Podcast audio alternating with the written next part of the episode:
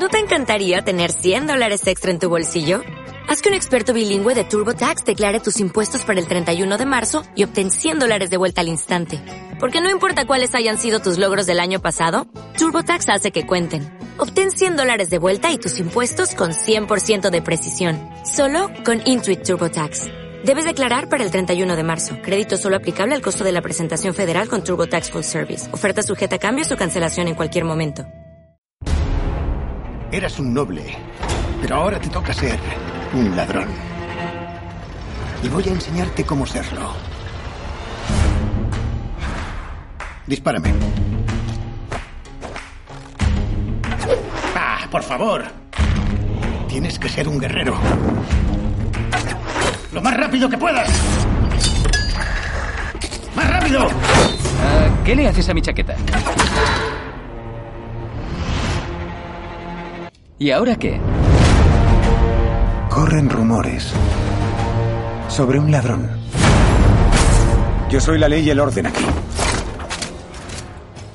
Bienvenidos al legado de Cristo y bueno, bienvenidos a un nuevo Poniéndola a parir. De nuevo se han alienado los planetas y por fin tenemos una película que, aunque de cierta manera eh, nos parece una mierdecilla, por así decirlo suavemente.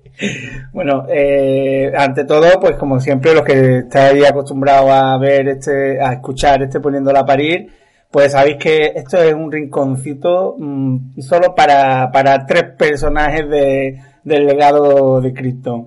Y bueno, uno soy yo, Diego Jarillo, otra es Mar. ¿Qué tal, Mar? Pues muy bien, con ganas. Tenía muchas ganas de que llegase una maravilla de estas para desahogarnos un ratito. Y otra, y otra. Y otro es eh, Antonio Monfort. ¿Qué tal, Antonio? Muy buenas. Aquí estamos todavía saliendo de nuestro asombro del estado de shock con que uno entra en el cine, ve esto y sale todavía más en shock, o sea, impresionante. Y eso que íbamos preparados, pero bueno, la película, sí. como ya habéis leído en el título, no es otra que mm, Robin Hood, Robin Hood a secas, o sea, para claro. que se, para que se pueda tener equívoco con otra, ¿no? Creo que había como un subnombre de héroe, leyenda, mito o algo así. Forajido. Pero, to y, y, todo lo que quiera. Y la verdad que todo lo que quiera.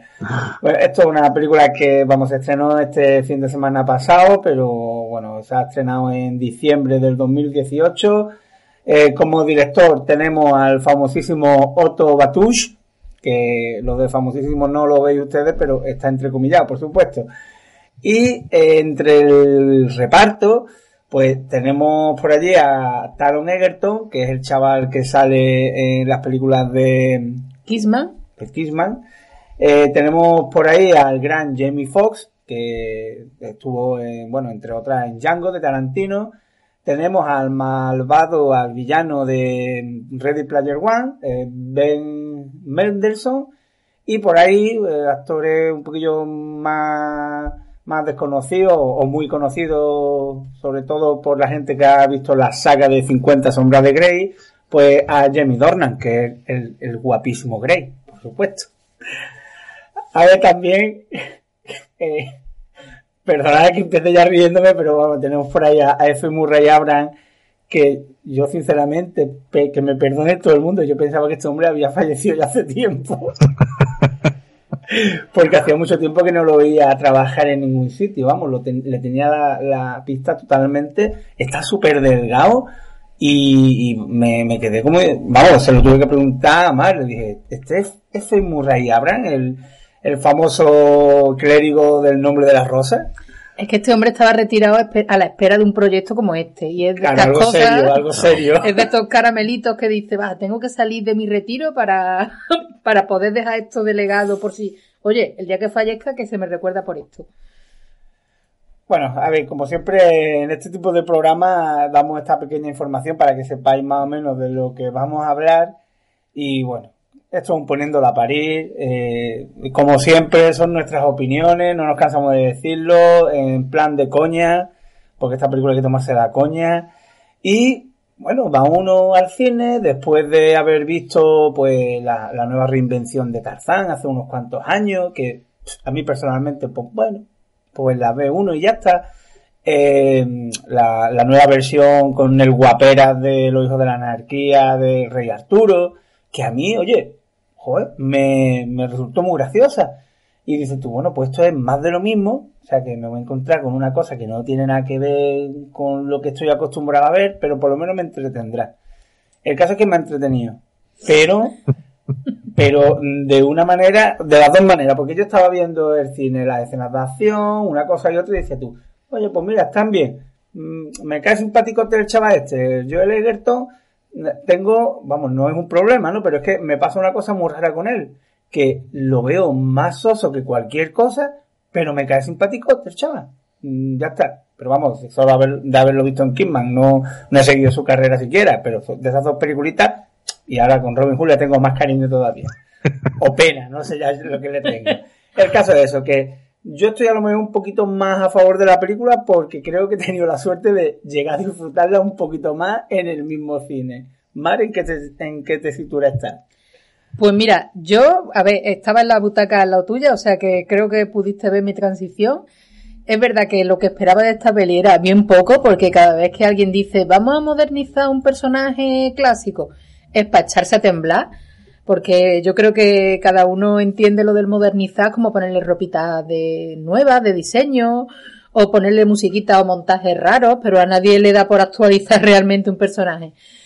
Pero el caso ese, que me siento en la butaca, yo esperando que fuera pues lo que iba a ser, un- una peli bastante cutrecilla, pero bueno, digo, va, de estas pelis por lo menos son siempre entretenidas o, o si son muy malas te puedes echar una risa. Y es verdad que conforme empezó, sobre todo con el locurón del principio, que ahora comentaremos, mm, vamos, me, me estaba divirtiendo, pero como loca.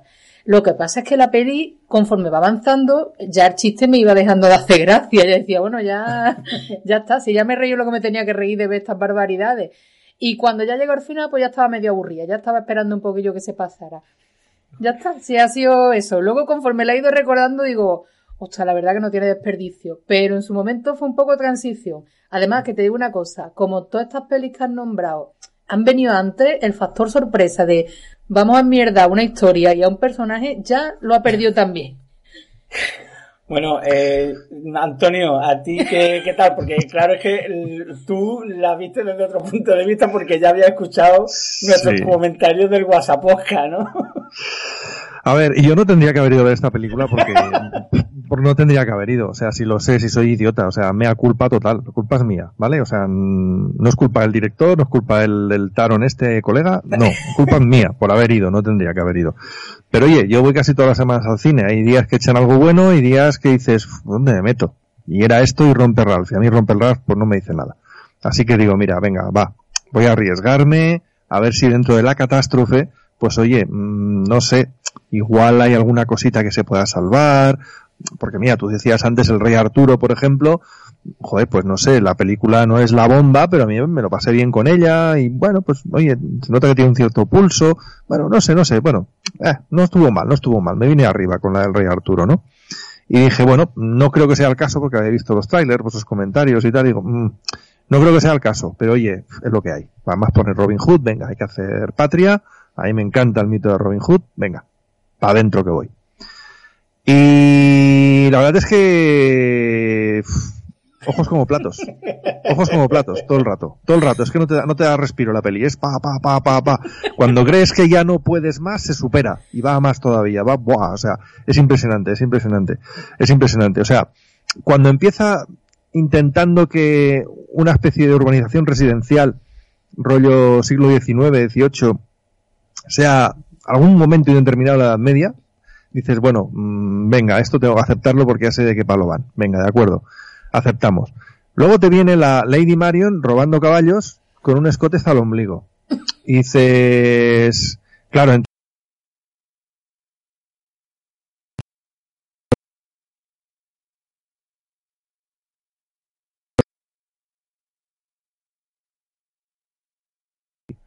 porque recibe la carta de ir a la mili, tío. O sea, además dirigida por el sheriff de Nottingham, ¿sabes? O sea, el sheriff de Nottingham tiene mejor que hacer que escribir la carta, mandársela al pavo, que la abre, mm, pues que me tengo que ir a la guerra. Pues es que está la cosa muy mala, ¿eh? Ahí te vas a quedar tú y la casa, que me voy a la guerra.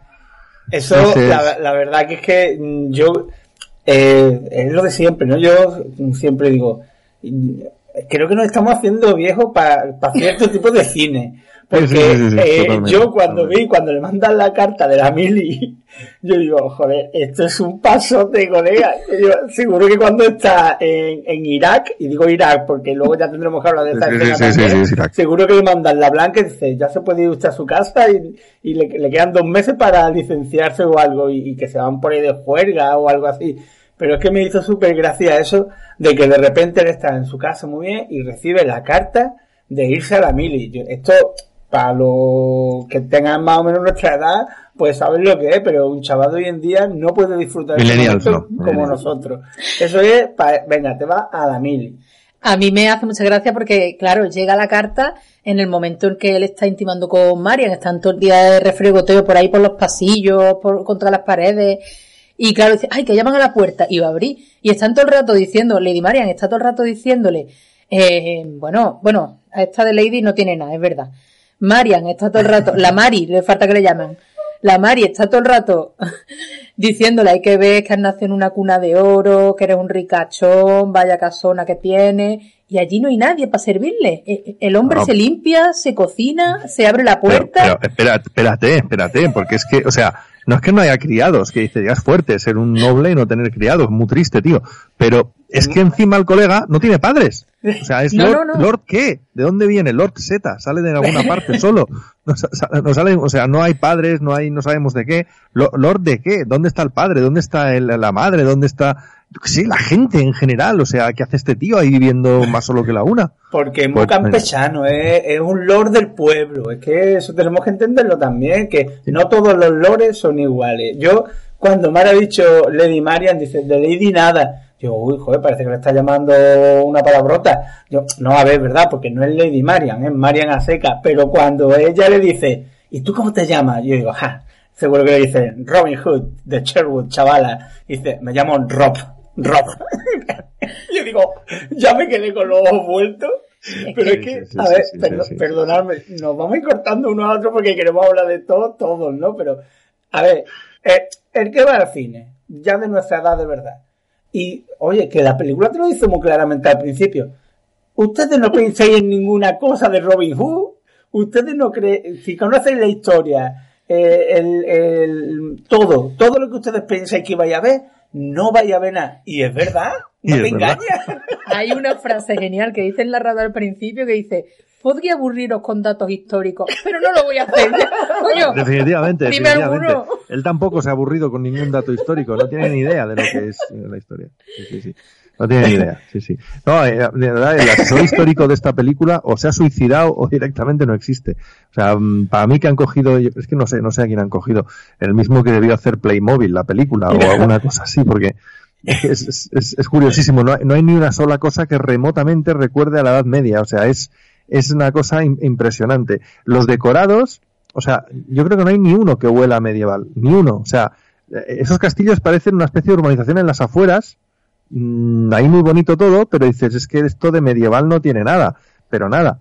El vestuario es la bomba, pero la bomba. O sea, directamente han ido al corte inglés a comprarlo y sin molestarse demasiado. Y lo que es mejor, la peluquería.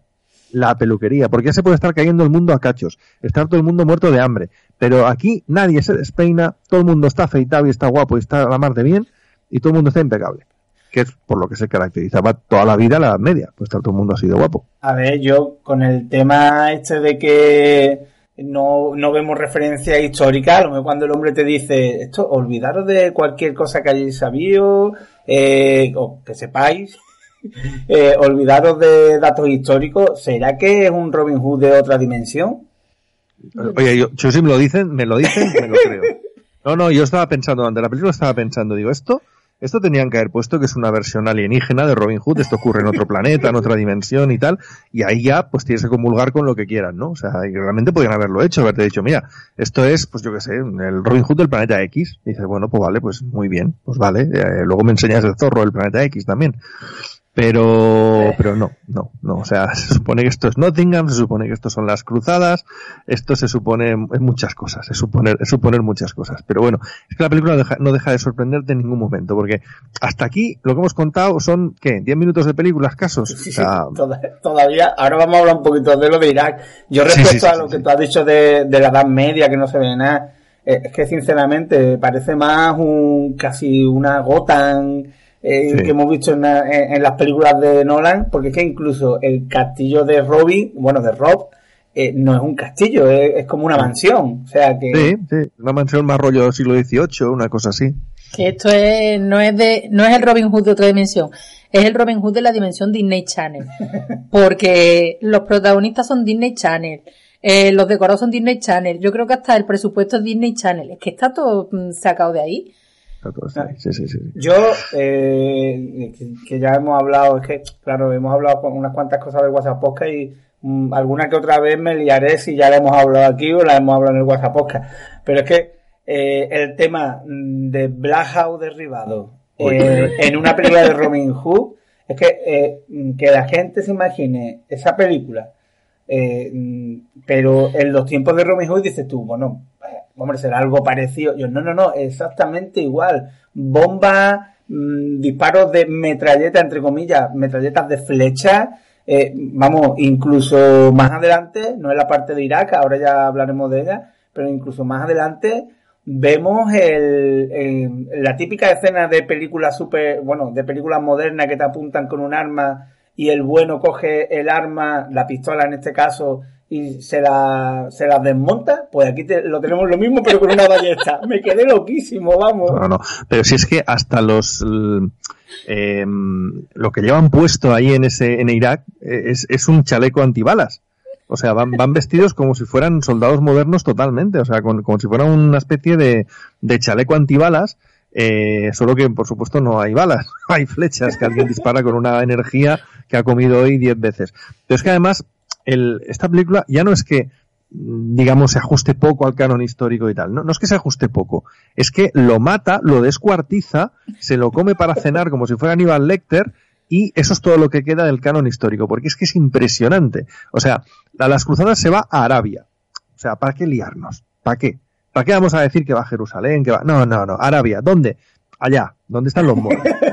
Da, Claro. da igual. Ponlo en el mapa donde quieras. Es no- Arabia. no, te quieren aburrir con datos históricos, Antonio, ya te lo han Efectivamente, dicho. efectivamente, van, van a tope, van a tope, van a tope. Luego, los, los, esto es muy bueno también porque los, eh, los árabes, los de Arabia, son todos tuaregs, o sea, todos van vestidos de azul, todos, ¿vale? Y todos tienen superpoderes, porque todos son la hostia de buenos combatientes, disparan unas flechas que te flipas, que te arrancan un trozo de un árbol con un cuajo, te tiran una pared de una flecha, son impresionantes. Pero a pesar de eso, están perdiendo la guerra. Aquí vemos que, mm, vamos, eh, siete u ocho árabes pueden con dos, dos bueno, iba a- eh, 200 no, pero por lo menos 40 o 50 contra siete u ocho y no pueden, vamos, no pueden, le, hacen la, la típica emboscada con, con trampa de bueno ahí que tienen que ir a por él, pero es una emboscada. Es que ya digo, me encanta, las saltan metrallas, destrozan paredes con las flechas. Fue exagerado, vamos. Mi momento favorito es cuando después de todo este ataque por tierra, eh, que por cierto está muy bien en, en lo que has dicho Antonio, que los, que los árabes, porque son árabes y ya está, van, van con sus trajes azul, de un azul chillón, y se dedican a hacer emboscadas. Está muy bien ese, ese traje de camuflaje que se han buscado. Pero como digo, mi parte favorita de este trozo de, de batalla es cuando están allí a lo suyo, porque van a rescatar a un compañero y, ah, no sé qué, Rob, Rob, déjalo ir, déjalo ir, dice, venga, vámonos, que, que van a lanzar piedras, a lanzar piedras. y digo, Oscar, que se van a agachar, van a coger guijarro y se van a poner a tirárselo a los malos. Pero es que ahora resulta que te montan esa escena como si fuera que, que van a sobrevolar bombarderos y lanzar bombas en cualquier película bélica. Pues aquí lo mismo, pero con catapulta echando piedras. Hay explosiones, hay derrumbamiento de edificios. Es que yo, en serio, yo estaba en el cine partiéndome ahora mismo. Pero yo esto Pero lo es- veo en una peli de los Monty Python y a mí esto me parece una genialidad. Sí. No, pero, pero es que lo, lo impresionante, si lo piensas, es el concepto que tiene esta película del espectador que va a ir a verla. O sea, porque está hecha para tontos del culo, completamente. O sea, para, como si todos los que hemos ido a verla fuéramos idiotas. En el sentido de decir, a ver, vamos a clasificar las cosas. Los moros en Arabia, todos, da igual, todo igual. Em, la Edad Media, bah, cualquier cosa que pinte antigua es Edad Media. Eh, mm, guerra, mm, la única guerra que hay es la de Irak, pues por tanto mm, ya está, lo que hay en la guerra de Irak lo adaptamos. O sea, es que es, es pensando, es que el que vaya a ver esto va a ser muy tonto, por tanto tenemos que dárselo todo como mascadito. ¿vale? O sea, todo facilito, que no, que no, que no se confundan conceptos, ¿vale? O sea, guerra, Irak, sol, filtro de este de, de desierto. Y polvo. Antonio, Y suerte no que le diga, han puesto un camello de fondo. no, no, no, di- no diga que la gente cayó a ver la tonta del culo, que nosotros hemos ido. No, no, no, me Y hasta en el la hemos saco, si me disfrutado, meto- me meto en el Antonio. saco, yo el primero. Yo el primero, yo el primero. No, pero yo ya no digo, no, no, la- no la gente que ha ido a verla, sino el que la ha hecho habrá pensado, o sea, no sé si el Lord Hurt este como, como director o los guionistas que se habrán suicidado ya, pero igual están reseñados todavía en el cartel, no sé. Bueno, eh, habrán pensado, o sea, esto tenemos que hacerlo para gente muy limitadita. Tenemos que hacerle para gente muy limitadita. Así de claro. Porque si no, no se entiende. Entonces han pensado, pues eso, mm, conceptos básicos. La guerra, pues ya está, lo de Irak. O sea, porque no hay guerra en otra parte, ni en otra época, ni nada diferente. Guerra de Irak, pum, a tope. Y ya está. Y es, es un, y es un no parar. Y es muy gracioso porque esta parte, la, este momento es el que acumula más despropósitos argumentales aún de toda la película que es decir. Porque es, lo, es una pasada. Te presentan a toda esta gente, ahí superpoderoso, super tal, que tampoco tienes muy claro por qué demonios están luchando los, eh, los árabes estos, porque hay un momento en la película en que parece que, que los árabes pues parece que van a ser un poco como que, que son los buenos entre comillas porque los otros les han invadido y tal, pero luego resulta que no, porque los otros en realidad son los buenos, bueno, en fin, es un follón, da igual. La cuestión es que a pesar de que son muy buenos los árabes, están perdiendo. Están perdiendo, están perdiendo la guerra y tú te das cuenta de que en realidad pues la cosa mm, está medio ganada por parte de los ingleses que lo tienen todo medio controlado. Hasta ahí seguro. Y, mm, y bueno, cuando aparece el personaje de Jamie Foxx, tú dices, bueno, este será, eh, yo qué sé, lo que en las otras películas, pues a ver, era, será como el, el Nasier de la versión del 84, o será como el Morgan Freeman de la versión de, de, Kevin Costner, o sea, el típico personaje árabe que lucha con Robin Hood. No, no, no, no, no, no, no, no. no. Van a ir más lejos, van a ir más lejos. Porque cuando este, me adelanto un poquito, le dice el nombre de cómo se llama, yo digo, no se van a atrever, no se van a atrever, pero se atreven se atreven. ¿Cómo te llamas? Angelino. Bueno, en tu idioma es John. A ver, colega, o sea, a ver, o sea, que un moro sea Little John, dices, ya tiene delito, ¿vale? O sea, ya tiene delito. Pero que encima, a un personaje árabe, que Arabia abarca todo, todo el mundo del este, ¿vale? Todo. A un personaje árabe, me digas que su nombre traducido significa John, o sea, Juan, uno de los evangelistas, a un moro, o sea, a un árabe, ¿de verdad? ¿De verdad? Yo ¿No podías acuerdo, haberte inventado un personaje nuevo? ¿Tenías que haber llamado a este pobre tío John o Little, bueno, Little John no, porque ni siquiera se molestan en decir que es Little No, John, no, igual que al otro tampoco le llamarán nunca eh, Scarlett. Pero bueno, yo qué sé. O sea, eh, de verdad no tenías otra idea mejor, pero es que bueno, toda la historia del personaje de Jamie Foxx es para darle de comer aparte. yo Es para de comer aparte. recuerdo cuando, cuando estuvimos hablando hace un montón de tiempo de, de cuando estábamos hablando del zorro, de la nueva versión del zorro y esas cosas, a ver si salía algo. Y creo que empezamos a comentar de, creo que tú me comentaste, pues creo que hay una por ahí de Robin Hood, pues ya te digo hace un montón de tiempo. Y, y creo que hablamos de yo creo que me lo dijiste, es que ya no me acuerdo, yo creo que me lo dijiste tú, que me dijiste, pues creo que Little John mm, va a ser el Jamie Foxx. Digo, hostia, un Little John negro. Digo, bueno, pues ya está. A ver, lo, pues lo típico, pues eh, la historia de siempre, se lo van a encontrar en el bosque de Sherwood, va a pasar lo de los palos y tal. Y yo pensaba eso. Ahora, cuando veo en la película que el Little John sin el Little es eh, pues Jamie Foxx y el árabe que le ayuda a él, digo yo, mm, vale, me lo, me lo puedo creer incluso, pero es que luego, a ver, como siempre lo, lo pondremos en los textos y eso, pero eh, siempre vamos a hablar con spoilers, ¿no? En estas películas.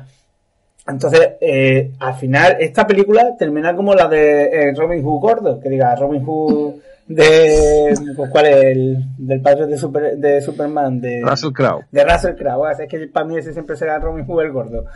Eh, entonces, eh, mm, termina como esa película, que termina, digamos, con el comienzo de la leyenda de Robin, de Robin Hood. Entonces, esta termina igual. O sea, que en la segunda parte se va a encontrar con Little John. Y Little John John. Little John y John.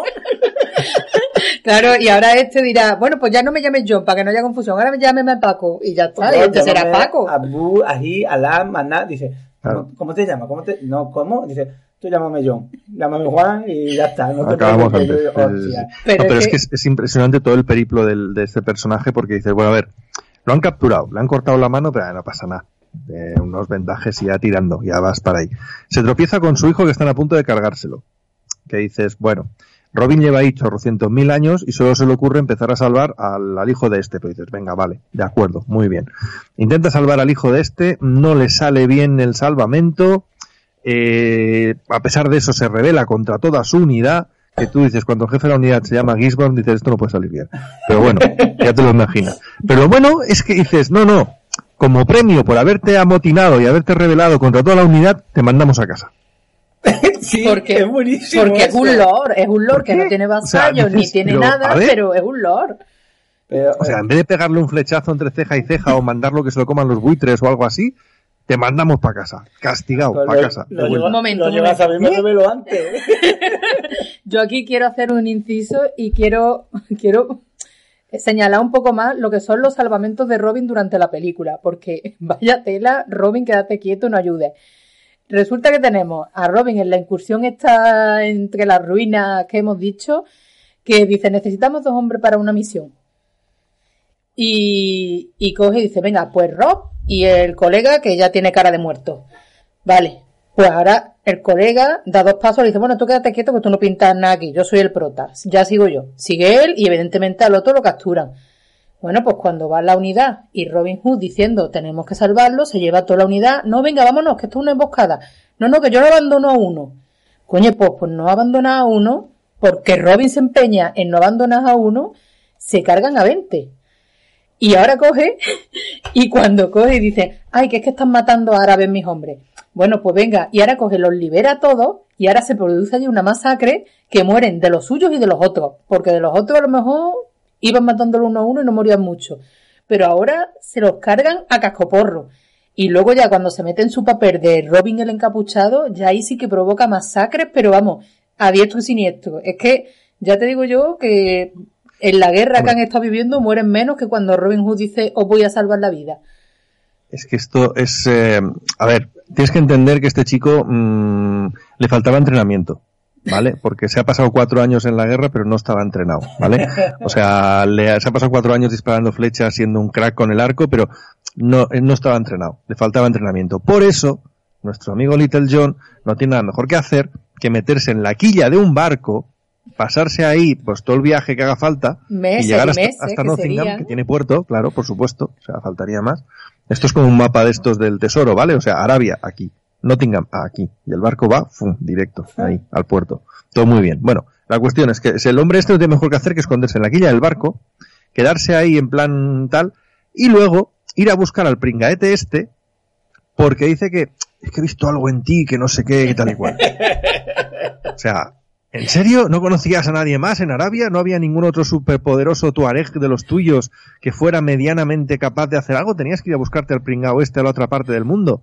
Para vengarte, no sé muy bien por qué, de gente que no conoces, que no vive a lo- donde vives tú, que están al otro lado. O sea, de, ¿por, qué te estás vengando de esta gente? ¿Qué haces tú aquí, en general? Es que, claro, dice, a ver, eh, cuando están matando a gente, van a matar a su hijo y, y, bueno, Robin dice, no matarlo. Y, se, y se lía todo eso por eso, ¿no?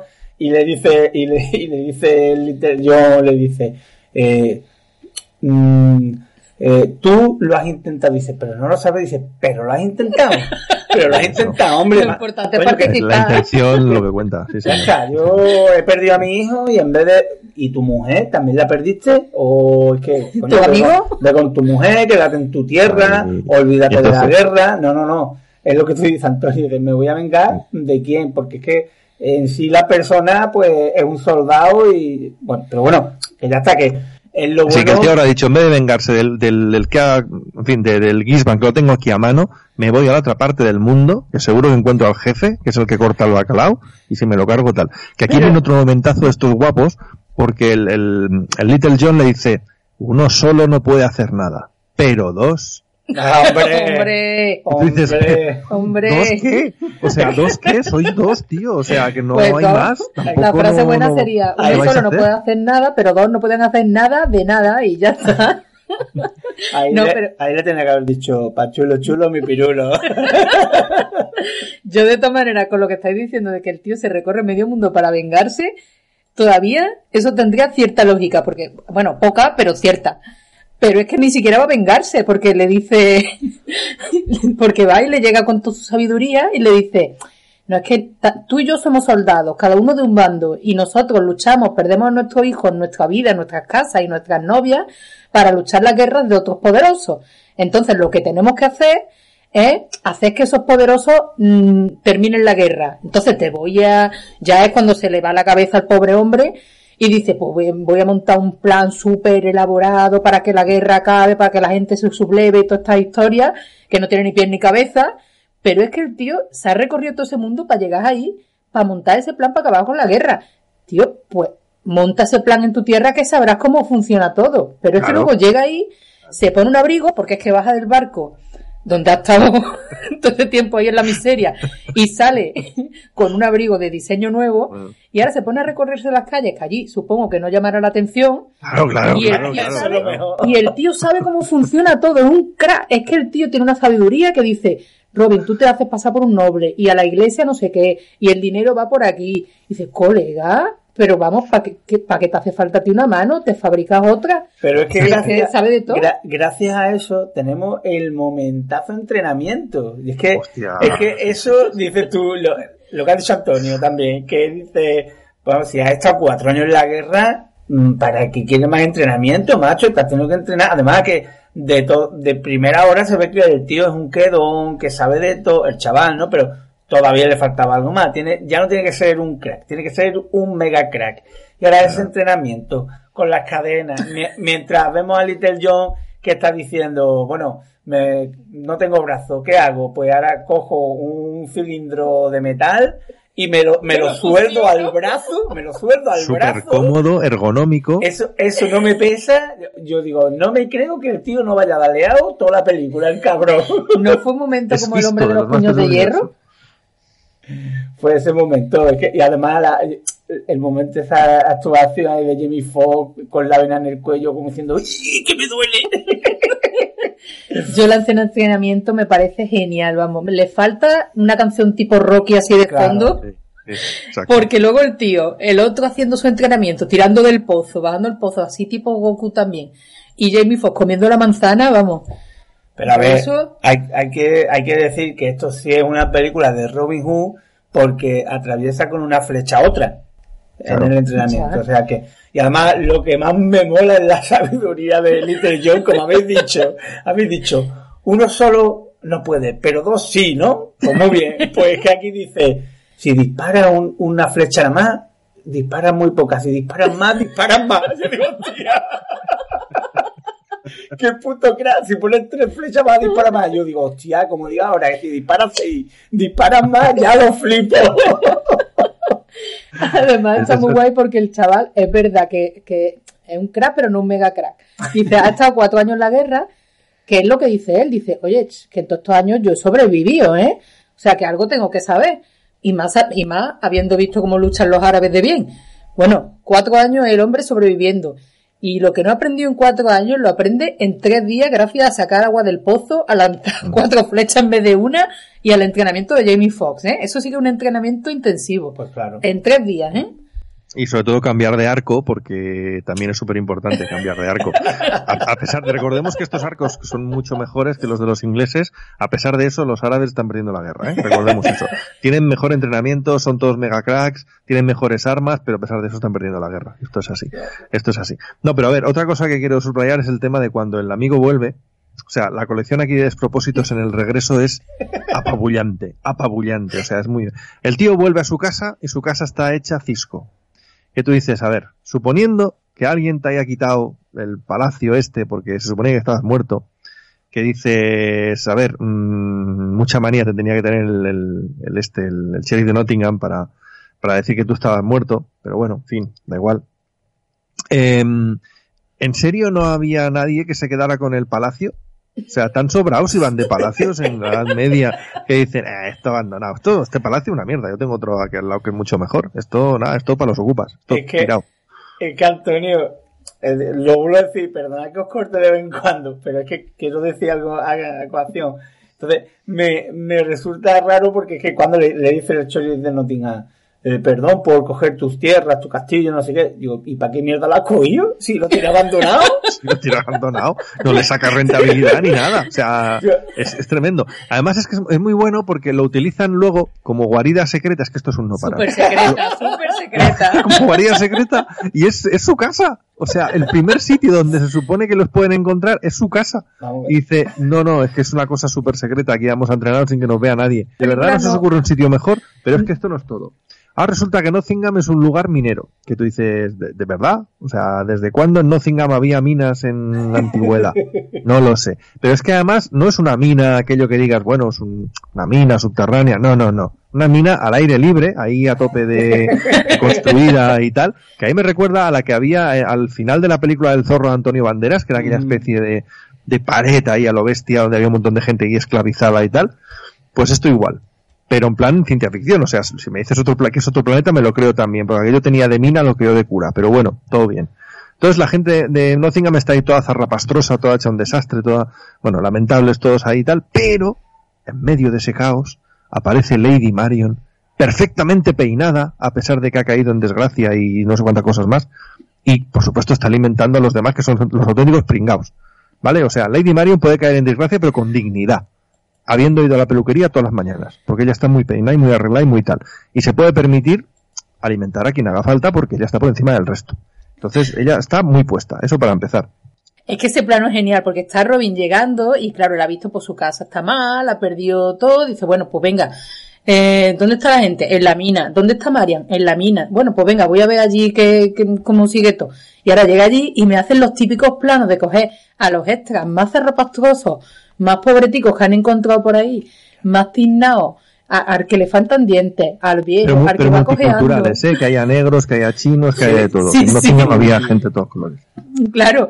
Y entonces, y entre toda esa zarrapastra de gente, ahora está Marian repartiendo sopa, porque ella ni te explican tampoco su origen, ni te explican si es pobre, rica, regular, lo que sea, da- te dan a entender que, hombre, cuando robaba caballo y luego se acopló en casa de Rob, de Rob, es porque tampoco sería muy rica. Pero es que ahora se dedica a, re- a repartir sopita y va con vestido de diseño, como tú dices, con el maquillaje que la ponen. Yo cada vez que lo veía eso, a mí me daban 100 patas. Va con el maquillaje, con el smoke eyes, este, el difuminado en los ojitos, toda la película. Va con los vestidos de diseño para dormir luego, porque hay una escena donde ella se ve eh, como en la intimidad con Will, y va con un salto de cama de... que dice, De Christian Dior. y todos los demás de la mina con los mismos harapos para, para el día y para la noche. A ver, que, que no sale en la película, pero ahí en esa mina tiene que haber un corte inglés donde compran todos la ropa, fijo, y tiene que haber una peluquería o una cadena de peluquerías, porque si no, no se entiende cómo van todos vestidos. Eh, igual, que, que el novio de ella actual, ¿no? El, Sí, el Will Scarlett. A mí me hace mucha gracia porque este, este chaval se ve ya de primera hora que se tiene que convertir en malo de alguna manera porque Rob tiene que acabar con Marian, ¿no? Pero claro, es que se vuelve malo de buena primera. Hay que decir que Marian es un poco guarrilla. Porque, Oh. a ver, hombre, es que si estás con Will no te vayas con, con Robin Hood, joder, a mí no me gusta eso. Si, corta primero con Will y luego vete con, con, con Robin Hood. Porque es que a mí me hace mucha gracia cuando él llega de nuevo a- allí, ¿no? Va a las minas y ve a, a Marian y le da un beso a Will Scarlett y cogí vomita al chaval. Yo digo, tía, que yo, yo- te puedes sentir mal, te puedes romper el corazón, pero Estás sin mal el estómago ver a tu ex dándole un beso a otro. Tú nunca sufrió por amor, hay que Claro. ver, ¿no? Es la transformación en malo. En ese momento está ahí saliéndole toda la bilis de, de- de tío bueno y se está convirtiendo en, en- en malo. El, Es el- el caso es que yo me quedé viendo los títulos de crédito porque a esta película lo que le hace falta es una escena post crédito porque mm, esta, esta película cuando llega ya aquí a Sherwood eh, ya vemos que eh, nos convertimos en un superhéroe porque es que eh, a ver mm, han visto el cine de Batman de Nolan porque es que las minas que tú decías, Antonio, a mí me recuerdan totalmente a más o menos, digamos, de esta época, bueno, a saber qué época es, ya hemos dicho, pero a, los a los narros, ¿no? De, de Batman, de, de Nolan. Sí, Pero- sí, sí, es esa intención. ¿eh? Claro. Está, está- está todo claro que va la cosa por ahí. El tema del entrenamiento, el tema de los narrows, como tú lo dices. O sea, real- es que es eso. O sea, la intención va por ahí. El tema de la capucha como símbolo. O sea, intentan eso. Pasa que luego se parece, pues bueno, como Dios a un gitano, más o menos. Pero mm, lo intentan, lo intentan. Ya, pero es que lo más gracioso es, a ver, lo bueno de esta película es decir, venga, yo voy a ver una película, sé que se van a distanciar un montón de lo que es Robin Hood y tal, pero bueno, ya está, venga, por ver una película de acción en el cine, en pantalla grande, y cada vez me alegro más de que fui a la sesión de la mañana que en vez de 5 euros me cuesta 4. Y digo, pues mira, qué bien.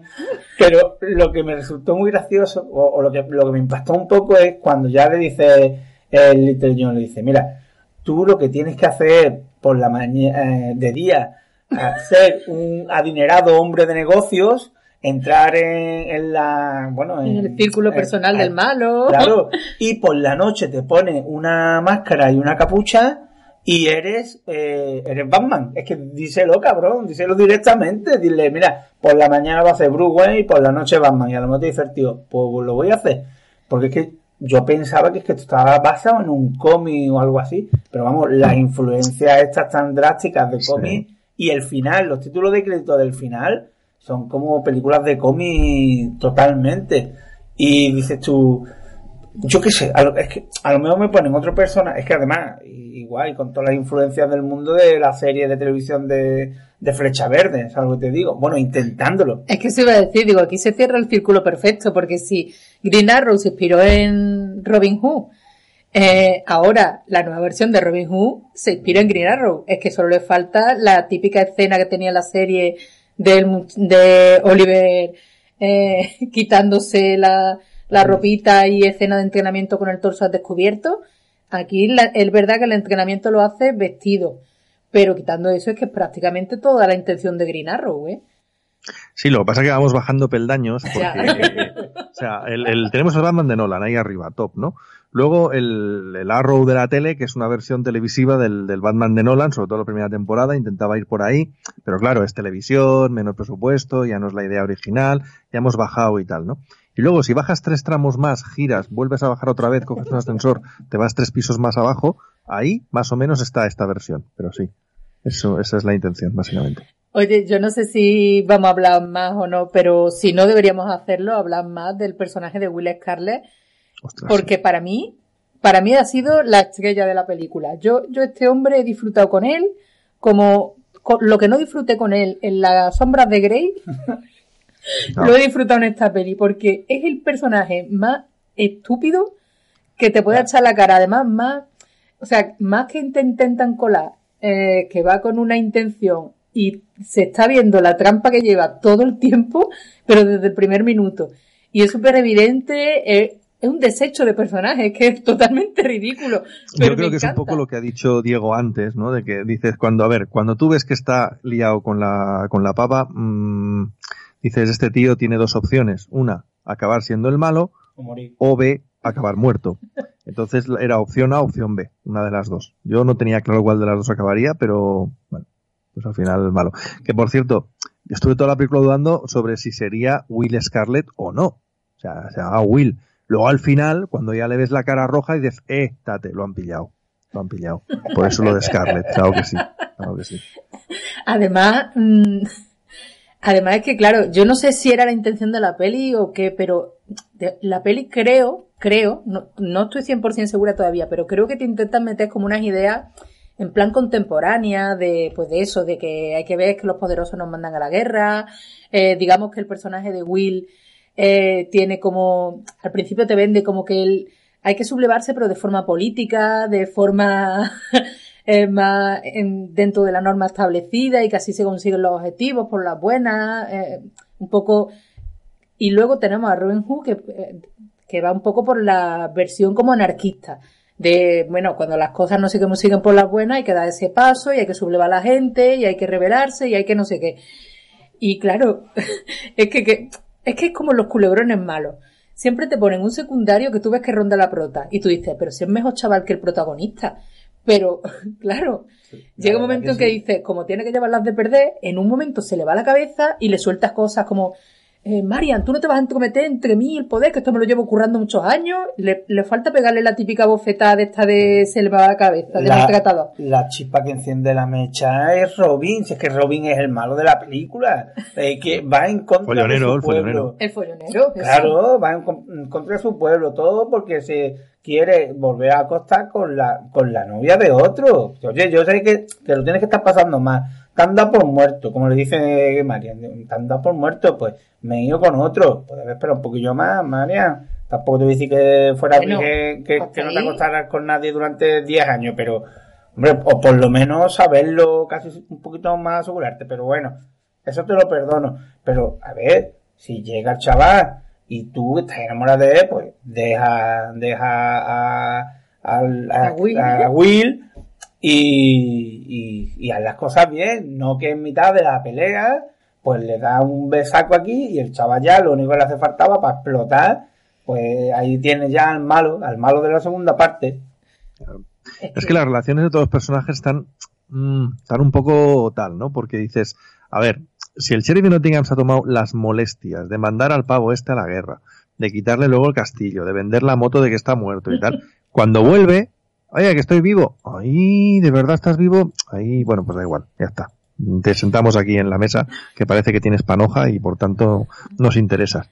O sea, ya está. O sea, pero si algún interés tenías que tener en quitarle a este el castillo, ¿para qué? ¿Para luego dejarlo ahí abandonado? Ahí muerto. En fin, da igual. Es igual, no, no tiene importancia.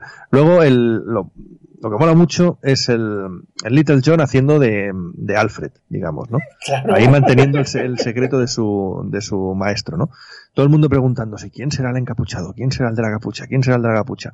Y claro, coge el, el, el- el Jamie Foxx, que mm, para mantener la identidad secreta, tan pronto se hace pasar por, por el ayudante del, del Robin, o sea, hay un momento que están ahí todos en la iglesia, sale el tío, señor, nos tenemos que ir y tal. Y luego ese mismo está ayudando al otro en un, en un golpe. Y dices, pero tío, o sea, ¿de verdad no se supone que mantenías una especie de identidad secreta? Pero cuando le ayudan los golpes, como está oscuro y el negro pues no lo ve. Claro, está camuflado. Está camuflado, sí, sí, sí, sí. Todo, es todo muy lógico, ¿no? Ay, por cierto, nos hemos olvidado de, del fraile Tac. Es algo así como el Freddie Mercury de los, eh, de los frailes en esta película. Y eh, es súper eh, es súper que- rebelde y No, súper transgresor y súper todas las le cosas. tenéis sí. manía porque el que cuenta la historia y dice que no hay caso a la, a, a- a la Al rigor. Claro.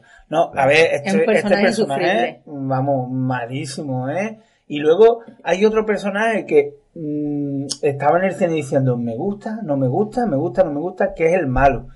Y, y yo creo que es que coge más o menos los mismos mimbres que el villano que hace el mismo papel de Ready Player One, que Y en ser- One, en Rogue One es exactamente el mismo. Sí, y- pero es que yo creo que intenta ser como el, el malo de, de la película de Robin Hood de, de joder, ahora no me sale, de Kevin Costner. de Kevin Costner, sí, sí, como que intenta ser graciosillo de vez en cuando, digo yo, a ti no te pega, joder. No. Yo lo que me descuadra muchísimo, porque mira, el malo de, de que lo vi, digo, "Pf, pues ya está.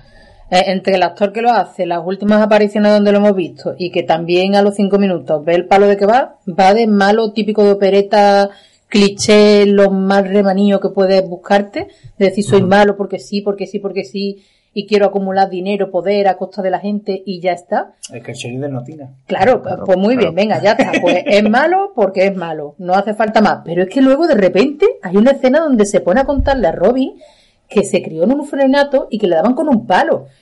Y ya, y ya me quedé muerta, digo, pero eso, ¿esto qué viene? ya ahora se supone que le, me tiene que dar pena o lo tengo que entender de que él es malo porque le pegaban con un palo o no, no esto eso no lo entendí No, ni tú ni nadie, pero da igual. Ni tú ni nadie. Iba a vale vale digo, ni a- nadie. a- Iba a decir lo mismo. digo lo mejor que la película algo, ha pasado, algo ha pasado con esta película porque no la hemos entendido. No las hemos entendido. Yo, yo creo que este es el mo- momento para que os, ya os lo he comentado antes, yo cogí la revista esta Cinemanía, de, no Cinemanía, no, Cinerama del, del cine, y me encontré con, unos, con un pequeño artículo sobre la revista, que, o sea, sobre la película, perdón, que, mm, que, el director y el protagonista pues te explican un poco la película para que la entiendas. Yo creo que te queda, te queda muy clara, ¿no? O sea, te queda, yo, a mí me ha quedado clarísima, vamos, después de oír esto. A mí me dice, dice, mm, eh, si sabes cuál es el tono de Peaky Blinders, sabrás cuál es el tono de esta película. O sea, ¿De verdad? O sea, ¿alguien ha visto Peaky Blinders? E igual de ¿Alguien ve algo parecido a Peaky Blinders aquí? Ah, aparece O un sea- actor de Peaky Blinder en esta peli, o sea que ya tiene conexión. Sí, Eh, pero el, el- vale, muy el bien. hermano es el que hace de, de malillo de este de los soldados que vienen, de, estos mercenarios que luego vienen para nada. Y no estoy seguro, porque tampoco no me he molestado en informarme, la verdad, pero me parece que el, el- el director, el Otto Barhurs este, había dirigido algún capítulo de Peaky Blinders. Ah, Sí, a mí me, a mí ya. me suena que sí, Pues- sí. Puede ser. Pues Dices, ahí- bueno, eso pues es- no sé, aquí ha fallado algo. Ha fallado algo. dices, algo no hemos, no hemos hecho la traducción bien. No, porque además, como tú dices, el, el que interpreta aquí a Guy de Gisborne es el, es uno de los hermanos de la banda de Peaky Blinders, el, el hermano mayor creo que es, ¿no? Es el, Sí. bueno, el que el segundo de a bordo de, de los Peaky Blinders, ¿no? Y es el tío hace un papelón impresionante en la serie, está de 10. Y aquí, pues no, pues no, pues no. Y dices, bueno, pues no lo entiendo. No, no, no, no, entiendo, no entiendo qué ha pasado. ¿Qué podría haber pasado? No lo sabemos, no lo sé, no lo sé. Eh, me, hace otra- me hace mucha gracia también otra frase y pone, mm, el problema que existe con Robin Hood a veces es que nos aburren. Me encanta el Robin Hood de Kevin Costner y creo que hubo algunos grandes momentos en el de Russell Crowe, que es una forma bonita de decir que le pareció una mierda. Esto lo dice el Taron Egerton este. ¿eh? Dice, pero el nuestro es menos Robin Hood. Ya, ya. No. Bueno, Por lo menos no, No. mienten. Ahí lo he mentido. Dice, es más gruñón, es más oscuro. Bueno, eso ya es para el siglo XXI, será, porque para cualquier otro siglo, millennial, eso sí. Eso le sí, falta eso- decir, el nuestro es más las locas aventuras de Robin Hood. Y ahí ya Pues hubiera sí. acertado. sí, Hombre, sí, yo hacía sí, mucho sí. tiempo que no me reía con una película de Robin Hood como en las locas aventuras de Robin Hood, eso En- seguro. Aquí en vez de twerting ayudándole, pues tiene a Mankin y ya está. Sí, sí, sí. No sé. Aquí dice otra cosa, otra, perlita de estas maravillosas, que dice, el público se olvida rápidamente, la memoria es corta. Mira lo que ocurrió con Spider-Man. ¿Y qué ha pasado con Spider-Man? Porque yo creo que siguen haciendo películas de Spider-Man. Podemos mostrar un Robin Hood diferente. Tratamos de darle la vuelta a un mito para un espectador sediento y hambriento por alimentarse de superhéroes de alto voltaje. O sea que lo que hemos visto es un superhéroe de alto voltaje entendido la forma de que lo entienden esta gente y tal. Claro. Eh, vale, pues muy bien. Superhéroe de alto voltaje, pues Eh, muy bien. Que ya digo que, que la película tiene un montón de cosas de este plan de superhéroes. Como ahora están tan de moda los superhéroes, pues ya está, pues han querido hacer eso. Sí, Además, al la final, fórmula, pero en película de Robin Hood de héroe clásico, pero no la han conseguido. ¿eh? aquí, No. aquí en la película tenemos otra cosa que ha, ha pasado en muy poquísimas películas de superhéroes. Creo que pasó, que, que yo recuerdo solo en La Maravillosa Linterna Verde también, en que el tío va disfrazado de superhéroe, entre comillas, y le dice la chavala, dice, tú eres Robin. Y dice, tú, pero ¿cómo me has reconocido? Yo, porque estuve contigo dos meses. Yo qué sé. Que en, en, por ejemplo, recuerdo que en Linterna Verde, quien la reconocía era una chavala que había estado toda la vida con él. Pero Claro. es que esta chavala había estado con Robin cuatro meses o, o da a entender eso. Hombre, y el que- disfraz de Robin comparado con el de linterna verde era la bomba, ¿no? Porque por lo menos llevaba la cabeza tapada, el pañuelito, y dices, sí, bueno, pues- mal que mal. Sí, por No eso sé. te digo, yo me, me pareció bastante absurdo. Además que hay que recordar que, que Marian es muy buena porque fue a robar un caballo, pero el caballo no era para ella, era para una familia que necesitaba un caballo para arar la tierra. Claro, Ya, eso digo. claro, claro. Eso digo, era Sí, para pero, que mal, mal no le fue el robo, porque se quedó con el tío y con el castillo, o sea, mal, mal no le fue. El caballo sería para los otros, pero el castillo fue para ella, o sea, Sí, que mientras, mientras que ella no estaba con Robin, que quería quitarle sus posesiones para repartírsela a los pobres, pero cuando se instala allí en la casa no le veo yo quitándole la vajilla para irla a repartir entre los pobres. Dice, está para nosotros. Hombre, igual, igual, como la casa está destruida cuando vuelve Robin, a ver si habrá sido Marion, que habrá sido, me empezado a repartir ahí como loca todo, todo, lo que había ahí. O sea, en plan, espérate, esto lo vendemos, vamos a sacar un dinero con esto. igual, igual era así, para dárselo a los pobres. en un prestamista está todo lo de Robin. ¿Tienes, ¿Tienes alguna perlita más de la revista? Sí, sí, sí, sí. Aquí hay una, aquí hay una muy buena, esta, esta me encanta, esto también del Taron Egerton. Dice, hemos conseguido que la película parezca de época. Dices, joder, tío. Pero, al mismo tiempo que se sienta, pero al mismo tiempo que se sienta muy millennial. Y tú dices, Taron, no, no, tío, no. O sea, no has conseguido que la película parezca de época. No parece de época. Parece ciencia ficción, tío. O sea, parece el Star Trek de baratillo que hacían en la tele hace años. O sea, no no parece de época, no te colado. ¿Que se sienta millennial? Pues hombre, yo no sé lo que se siente, la verdad. Yo sentí sorpresa, pánico, pavor, pero millennial, pues no sé si lo sentí mucho. Igual sí, no lo sé. Y luego hay otros momentos que, que dice, es que ya aquí ya has perdido la cabeza, porque cuando ya vemos la manifestación esa de contra la Policía Nacional con las porras y, y eso ya me, me, me, explotó un poco la cabeza. Dije yo, ya, ya me da igual. Ya me, ya me, ya me gusta pero, todo. Pero, ¿sabes eso de dónde está sacado?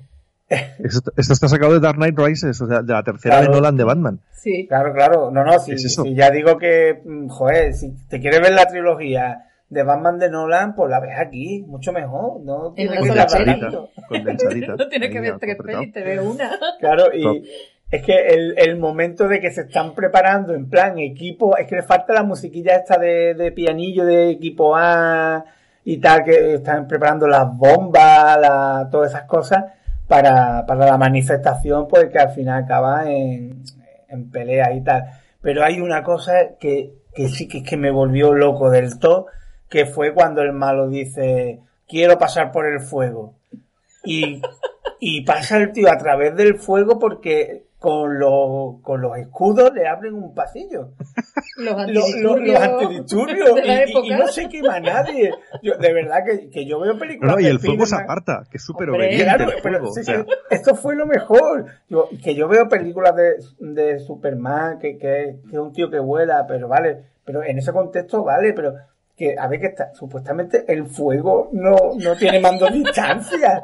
Y, ¿Alguien, alguien que se lo explique a los bomberos, de verdad, tío. Cogeos un escudo y apartad el fuego para poder pasar. Vamos, yo me voy a meter a bombero y voy a dar esa idea y voy a revolucionar el mundo de los bomberos porque es que es brutal. Es que, es que ni una llamita por un lado ni nada. Los tíos no se queman. El tío pasa por mitad del fuego diciendo, mira, para eso pasa a través del fuego sin escudo ni nada, coño, ojo, ¿eh? Me lo voy a creer igual. Es que yo no sé entonces dónde ven el problema, porque claro, la cosa está en que los, los radicales, los, bueno, los radicales, o los del, los del pueblo que se sublevan, cogen y su plan es coger a todos los antidisturbios estos que van y, digamos, sitiarlos entre dos mm, muros de fuego que, que han preparado. O sea, el plan es ese. Pues vamos a coger a esta gente y antes de que nos pegue, pues pantalla de fuego por delante, pantalla de fuego por detrás y ahí se quedan sitiados y así, pues mira, aunque somos menos, pero tenemos esa ventaja. Pero bueno, ¿y de qué te sirve en el momento que tú puedes controlar el fuego y decir, aparta, ¿qué paso? Ahí cualquiera puede hacer pasillo y salen y te pegan otra vez. Eso no lo habían, eso no lo habían pensado, eso no, no, lo tenían, no lo tenían, no lo tenían controlado. Eso el, el Jamie Foxx o el tema fuego no lo tiene bien controlado. Tema disparar en arco y entrenar gente, sí. Tema fuego, no. Antonio, la revista. que nos da mucho juego. Sí, sí, sí, sí, sí. A ver, otra más. Eh, aquí pone, dice, aquí nadie canta entre los árboles. Claro, normal, no hay ni árboles. O sea, vamos a cantar. dice, esta es una película de guerra. Dice, no sé, el que estaba en guerra consigo mismo era el guionista, pero, pero de guerra, de guerra, hombre, hombre, pues sí, es un poco Black Hawk derribado, si me apuras, pues igual, igual ese es el tema, igual sí. Al principio sí que vemos esas escenas, como hemos dicho, pero, joder, ya tanto calificarla como de guerra, ya digo, de superhéroe. Sí. No, para mí que no tiene muy, muy claro qué es lo que quiere, mm, no, no, no, tiene muy claro qué es lo que quiere hacer, ¿no? O sea, quieren hacer una película como muy moderna, pero al mismo tiempo que sea como antigua y eh, no. Además, una cosa, o sea, este Robin Hood a ratos ha vestido de azul, y a ratos ha vestido de verde. Porque la casaca esa que le, le corta el, el, Jamie Foxx en plan, ahora es una chaqueta. Eh, yo creo que primero es azul y luego pasa a verde por arte de Birly Birloque. En fin, no lo sé. Pero luego sí que lleva una especie de pañuelo azul y dices, de verdad, a ver, Robin Hood es un tío que vive en un bosque, que ha vestido de verde y que tira con arco. No es muy complicado, ¿vale? O sea, no es adaptar Watchmen ni nada por el estilo. Amén de que llevamos 500 años contando la misma historia. Algo bueno tienen que tener las otras versiones. Coges algo de cada una y por estadística te tiene que salir algo bueno. Pues no. Claro, y, esta lo que quiere es abarcarlo todo, pero, pero todo, absolutamente todo. Si te gustan los superhéroes, te metemos rollo superhéroes. Que te gustan eh, las películas de guerra, te metemos un rollo de películas de guerra. Que te gustan las manifestaciones, te metemos manifestaciones. Bueno, yo había un ¿Que te gustan momento- las pelis de Robin Hood? Pues vete a otra pues, sala. pues vete a ver ¿eh? Vete a ver el Rey Arturo. Yo, eh, en el momento en el que estaban en el barco yendo para otra vez para Nottingham, me hizo mucha gracia, de, bueno, esta, bueno, aparte de Jamie Foxx y el pobre tico que a saber lo que iba comiendo, me hizo mucha gracia porque yo digo, aquí, aquí se va a hundir el barco y vamos a tener nuestro momento, eh, ahí, ¿cómo es? La- no, Benur, Benur. Ah. Nuestro momento Benur en la, en- cuando iban eh, en las barcas. Y yo digo, lo vamos, y yo, me caché en la ma- me he perdido mi momento Benur. Pero no, porque es que luego tenemos las cuadrigas, entre comillas, aquí también. Y, y es que de verdad que ya está en un punto eh, en esa persecución que es que volvemos otra vez a, a momentos ridículos, a saltos que dices tú, bueno, vale, me lo creeré. Yo qué sé, es que la, la acción, vuelvo a decir, yo salí del cine, pues, bueno, pues ya está, me he la película tal y cual. Pero conforme más la voy pensando, yo la veo más mala, pero, mm, a ver, sé que la voy a seguir viendo, sé que mm, cuando salga en Blu-ray no me la voy a comprar, porque no me la voy a comprar, pero sí que le voy a echar otro vistacito y vamos es a ver. que yo creo que la película es una rara avis, ¿eh? o sea, es una de esas películas eh, que tampoco sa- salen tan a menudo, ¿no? Porque películas malas hay muchas y tal, pero que tengan el cúmulo de despropósitos que tiene esta, el cúmulo de absurdeces que tiene esta, no es tan habitual. O sea, es que realmente es para verla con unos colegas, con unas cervezas y unas palomitas, y es una película que probablemente, yo qué sé, es que vas a disfrutar toda la vida en ese sentido, ¿no? Porque dices, bueno, es que esto me va a hacer reír de aquí a que me jubile porque es que realmente no tiene, no tiene nada que digas, aquí esto les ha salido medio bien, esto han conseguido. Tú decías los efectos, lo- el tema de las persecuciones y tal. Yo, yo te aseguro que hubo momentos que pensaba que estaba viendo una entrega de Fast and Furious, pero con caballos. Pero cuidado, caballos, caballos, o sea, no había visto un CGI de caballos y de un CGI tan regulero desde la secuela de 300 con aquella escena de los caballos pasa- pasando encima de las quillas de los barcos que estaban medio hundidos y tal, que dices, venga, no, esto no se lo va a creer nadie. Pues lo de aquí tampoco. O sea, las filigranas que hace este con el caballo, ¿por dónde pasa? O sea, no- es, es- tan remotamente inverosímil que dices, es que no, no, no me lo puedo creer en absoluto, ¿no? Con todo, con todo sí que es verdad que el ritmo, el ritmo y el tema de la acción es lo que mejor lleva la película, ¿no? O sea, realmente el cúmulo de propósitos argumentales es una cosa, pero sí que es verdad que tiene ritmo y es verdad que en ese sentido no llega a ser aburrida, no llega a aburrir, no tiene parones, ¿no? Es, aburrida en el sentido de que es tan absolutamente previs- previsible que ya sabes exactamente todo lo que va a ocurrir, o sea, no hay absolutamente ninguna sorpresa posible con un argumento así. Pero sí que es verdad que realmente tiene eh, ritmo en el sentido de que no dejan nunca de pasar, de pasar cosas por absurdas que sean estas cosas. Es que es verdad que no para, porque ya hemos dicho, te lleva, te, te presenta a Robin y a Marian. A ver, por mm, que sean, los dos están ahí por generación espontánea, pero bueno, te los ponen. Después su historia de amor, después se va a la guerra, después vuelve por la guerra, después empieza un complot, primero se tiene que entrenar, después de entrenarse se tiene que ganar la confianza del malo, después acude a fiestas, a diversos mm, saraos, a muchas cosas, mientras que se sigue entrenando y sigue haciendo incursiones ya como Robin Hood robando. Eh, luego, mm, descubrimiento, escena final, eh, un montón de peleas, eh, el asalto a la carroza y todo eso pasa en una película que yo- la duración no sé exactamente. no- no es muy larga, ¿no? No, no, no es muy larga. La verdad es que la peli es un no parar y se hace muy entretenida, que, que es lo que tú dices, que es lo mejor que tiene.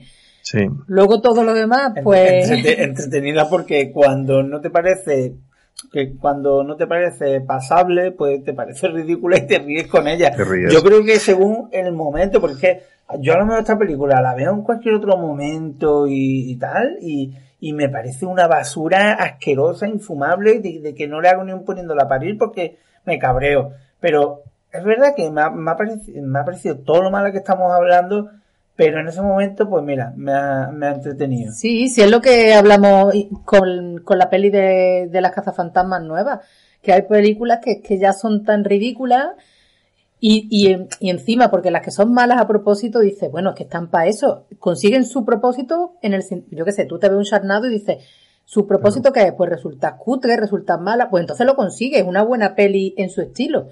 Pero, pero es que esta, que tú realmente estás viendo que, que el guionista se creía que te estaba aportando cosas nuevas, que el director te está planteando cosas que tú dices, de verdad, este tío se pensará que está aportando algo y que está actualizando este mito y, y se lo cree y al final resultan tan ridículas. Yo creo que este tipo de peli al final son las que le perdonas todo y terminas disfrutando. Si es que Sí, es que no hay, no hay, en este caso no hay nada salvable, porque películas eh, flojas de este tipo, pues hay un montón, hemos tenido un montón de ellas por activa y por pasiva, ¿no? Y normalmente, bueno, a veces, de cada una de estas, pues alguna cosa vas salvando, ¿no? Decir, mira, este actor, si la versión hubiera sido más en serio, está muy bien como tal. O sea, estoy pensando, por ejemplo, en las múltiples versiones de los mosqueteros que hemos tenido en los últimos años, ¿no? O sea, alguna cosilla iba rescatando, ¿no? En general, el, el, el, cúmulo no era salvable nada, ¿no? Pero el, el conjunto era fallido. Pero ibas sacando esto de aquí, esto de allí, ¿no? Eh, por ejemplo, en el caso de, de el, del primer zorro de Antonio Banderas, por ejemplo, que tenía muchos boquetes argumentales la película, dices, joder, el argumento muchas veces cuesta de creérselo o tiene agujeros, pero hostia, Banderas está tremendo como zorro, tiene escenas muy divertidas, hay punto de comedia que funciona, las escenas de acción funcionan también, tal. Pero es que en esta, esta no, o sea, esta solo sirve para eso, para decir, venga, vamos a echarnos unos ríos con unos colegas, porque esto no hay por dónde pillarlo. Cuando hacen acción, hombre, pues sí, es acción, es entretenida, te vas moviendo y tal, dices, pero es que no me meto en la película. Sí, se mueven, se mueven. como Se se- mueve, rápido. no, me, no me- no me lo creo. O sea, no hay ni un solo minuto en el que digas, me puedo remotamente creer algo de lo que estoy viendo en pantalla. Nada. No. O sea, la película no hay ni un solo momento en que consiga medianamente atraparte dentro de su juego. Ninguno. O sea, continuamente estás viendo cosas que te están sacando fuera de la película continuamente. Es verdad No que la peli, otro. luego de factura se ve súper pobre porque los planos Sí. estos de, del pueblo eh, parece que siempre son los tres mismos. Lo Sí, que dices sí, de la, cuando hay acción, en vez de hacerme planos abiertos, que se vea que ahí hay poderío, hay extras, hay movimiento, te hacen como mucho planito corto, así como en un montaje muy rápido de, venga, que se ve movimiento, movimiento. y muy- sí, muy de decorado, o sea, realmente no tienes esa sensación, el, em, el Robin Hood de, bueno, era otra historia, ¿no? Pero el Robin Hood de Russell Crowe, por ejemplo, tenías, joder, esos rodajes en exteriores, ese asedio del principio, o sea, realmente tenías una escala que dices, "Uf, aquí han, han metido dinero pero a tope, ¿no? Y aquí tienes la sensación de que todo ocurre en dos o tres escenarios y dos o tres super decorados. Y Pobre, pobre. Pero es lo que en su día, hace mucho tiempo que hablamos de series, tú trajiste la serie antigua de Robin Hood, que era Mm. una serie que tenía cuatro duros, pero decía, bueno, oye, pues te la han plantado, son forajidos que viven en un bosque, están ahí en mitad del campo. Claro. Eso se, eh, digamos que es un personaje que puede aguantar bien en los presupuestos bajos, porque teniendo Claro. cuatro, se van al campo a rodar y teniendo cuatro cositas, mm, ya no disimula muy bien que es pobre, pero No. aquí es que se han empeñado en decirte que están Sí. en Es un que ambiente en una claro, es, ciudad es que es verdad, o sea, es que. Robin Hood realmente, o sea, si tú te vas al campo a rodar las escenas del bosque y buscas bosque, pues ya tienes el perfecto decorado, no necesitas mm, nada más, o sea, no hay nada más. Y en el caso de la serie de televisión, los ambientes medievales estaban muy bien reconstruidos y aunque los decorados eran decorados eh, pobres en el sentido de que no eran muy, muy elaborados ni nada por el estilo, no hacía falta, porque precisamente estaban recreando una edad media mm, real Pobre. en el sentido de que pobre, claro, de que no hay nada, o sea, las mesas eran pues de madera triste, la decoración era triste y apagada porque en la Edad Media probablemente era así y, y te transmitía esa sensación de credibilidad todo el rato, ¿no? Con a través de un bajo presupuesto, ¿no? Pero aquí quieren hacerlo eh, grande y a la vez es pequeño, ¿no? O sea, son escenarios muy grandes, pero son dos o tres escenarios para toda la película. Son unos vestuarios eh, como muy ampulosos y muy complicados cuando deberían, mm, digamos, retratar una época muy pobre y una época en la que la gente pues no tenía esas ampulosidades a la hora de vestir, ni esos cambios de traje, ni nada por el estilo. Es decir, que van siempre en dirección contraria como la lógica dictaría que, que pueden ir. La escena cuando, porque va a llegar el obispo este también malote, y dice, pues lo vamos a preparar un holgorio que te va a enterar tú. Y ahora empiezan a llegar los ricos vestidos, y parece que le han robado el fondo de armario a Lady Gaga. Todas las, mujeres que aparecen van con los peinados estrambóticos, con la ropa, con el rollo juegos del hambre, es un poco. Sí, sí, es muy ridículo, es muy ridículo. Es... Ay, que cuesta, cuesta verlo. No sé cómo habrá sido la recaudación y tal. Yo aquí en, en, en Bomb Office Moyo eh, veo que ha costado unos 100 millones y de momento aquí vienen que mundial 66 millones. O sea, mm, que telita. Y esta no tendrá mucha duración más, vamos. Yo lo que he oído por ahí antes de ir a verla, o sea, que nadie piense, es que como te ha parecido mala, pues ahora dices esto. No, antes de verla, ya me parecía mala también, pero, pero lo que leí, lo que leí es que había sido un descalabro de proporciones impresionantes. O sea, un, fracaso absolutamente espectacular. A ver, la peli se ve que va con intenciones de ser por lo menos saga. Por lo menos una segunda parte. Claro, por lo menos una segunda, porque te la dejan totalmente dicho. Es que ¿eh? esto es un eh, Robin Hood Begins. Sí. O sea que ya lo hemos dicho antes, que te deja justamente cuando se va él al bosque de Sherwood y, y te dejan con un nuevo sheriff de Nottingham y bueno, ya lo veremos en la segunda parte. Claro. Sí, sí, seguro, seguro. y, y es una pena, ahora nos vamos a quedar sin ver cómo hubiera sido eso realmente en el bosque. Yo, yo creo que para la segunda parte se va a quedar F. Murray Abraham solo ahí en el set, porque no va a volver nadie, él sí, pues se va a quedar ahí el, pobre en plan, bueno, vais a venir a hacer la segunda parte, ¿no? Hoy no, mañana. Lo que, lo que es una pena es que son en su mayoría, quitando los dos protas, porque la chica que hace de María no sé, no sé qué ha hecho antes. O qué hará después ¿Qué hará con después, su vida. ¿Qué hará después? Nada. Yo creo que a esta mujer no la van a llamar para nada, ya, vamos. Claro, y, y Taron Egerton eh, por lo que hemos dicho, pues ha hecho un par de peliculillas y alguna cosa más, eh, pues es uno de estos típicos que dice, bueno, pues de momento ni mal ni bien, ya depende de cómo vaya evolucionando, pues lo mismo se le considerará medio buen actor o no. De momento no, lo que ha dicho Diego, que no, me cae simpático y bueno, a ver qué va haciendo en el futuro. Pero el resto de secundarios, quitando el fraile ahí hay unos cuantos actores que son medio buenos, que dices tú, mm, ¿por qué? ¿por qué hacéis estas cosas? Si, no sé, hoy día, porque antiguamente los actores que se van haciendo mayores pues no tenían otra cosa que hacer que aceptar cualquier cosa a partir de una edad, pero hoy día con la televisión, con la de productos televisivos, a, quien más, quien menos le dan un papelito, ¿de verdad a ti te ponen en la mesa?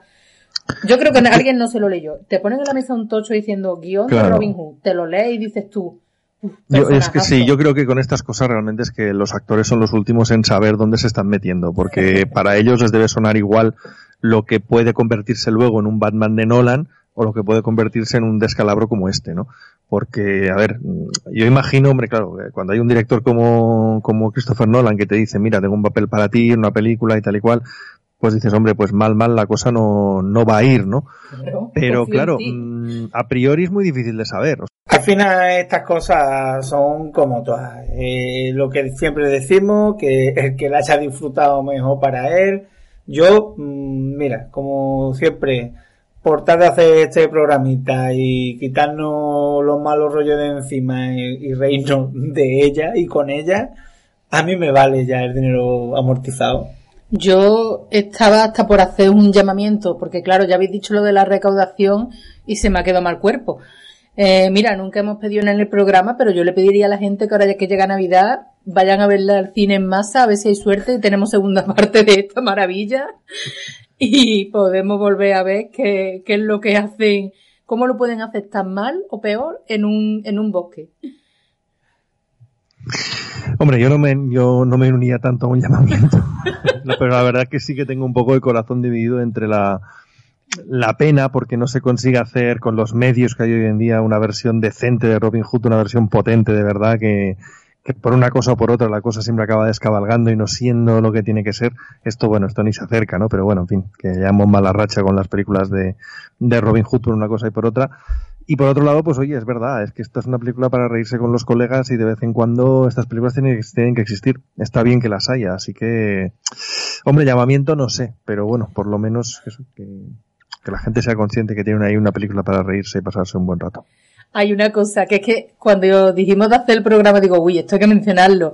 Y se nos va a acabar el programa y no lo he mencionado. Pero vamos, como broche final mío, en plan representativo, la, una frase que incluso te la remarcan como en plan, esto es la frase más épica de la peli, cuando, cuando dice Robin Hood a la primera de cambio, dice, bueno, pues oye, pues yo he empezado toda esta revuelta, pero ahora mira, creo que ya me he cansado, ya me he aburrido, yo esto creo que lo voy a dejar, esto no es lo mío.